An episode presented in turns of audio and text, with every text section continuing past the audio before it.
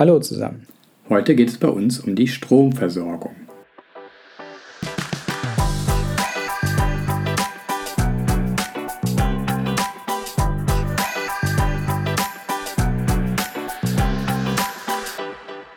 Herzlich willkommen beim Podcast Physik zum Spazierengehen.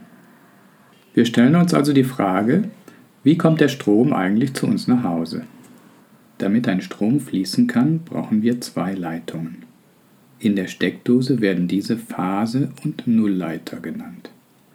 Zusätzlich gibt es noch einen dritten Kontakt, die Erdung.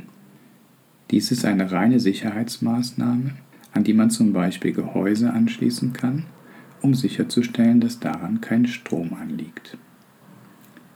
Der Nullleiter ist normalerweise mit der Erde verbunden, sodass man diesen im Grunde gefahrlos anfassen kann. Die Phase hingegen liegt unter einer Spannung von 230 Volt relativ zur Erde. Wie schon erwähnt, wird das Hausnetz mit Wechselspannung betrieben, da man die Energie so mit viel geringeren Verlusten transportieren kann. Dazu verwendet man einen Transformator. Dies ist ein Gerät, mit dem man die Spannung eines Wechselstromes ändern kann. Er besteht aus zwei Spulen, die einen gemeinsamen Eisenkern umschließen. Das Verhältnis der Spannungen auf den beiden Seiten entspricht dabei dem Verhältnis der Windungen in den beiden Spulen. Man kann also die Sekundärspannung einfach ändern, indem man das Verhältnis der Windungen anpasst. Der gegebene Leistungsverlust in einer Leitung ist gegeben durch P gleich R mal I Quadrat. Wenn wir diesen minimieren wollen, muss also die Stromstärke I möglichst klein sein. Um die gleiche Leistung P gleich U mal I zu übertragen, muss dazu also umgekehrt die Spannung U möglichst groß sein.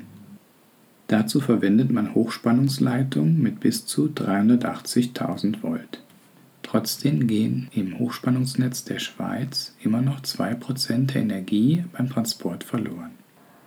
Um die Effizienz der Stromleitung zu erhöhen, werden dabei drei Spannungen mit drei verschiedenen Phasen überlagert. Als Folge hat man dadurch zwei verschiedene Spannungen gleichzeitig zur Verfügung.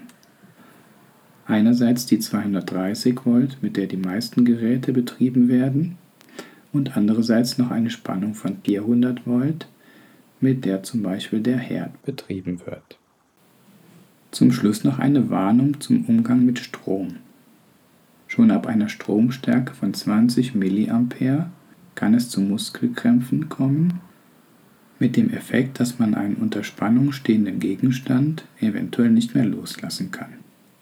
Dazu muss man wissen, dass die normalen Haushaltssicherungen erst auf das Hundertfache dieser Stromstärke reagieren. Sie dienen lediglich dazu, das Durchbrennen von elektrischen Geräten zu verhindern und die damit verbundene Feuergefahr einzudämmen. Wechselstrom kann schon ab einer Spannung von 50 Volt zu Herzkammerflimmern und Blutvergiftung führen. Damit sind wir am Ende unserer heutigen Folge angelangt.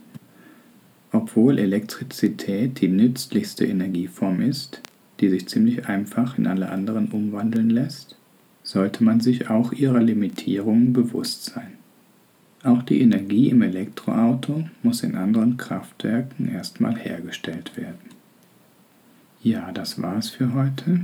Vielen Dank fürs Zuhören und bis zum nächsten Mal.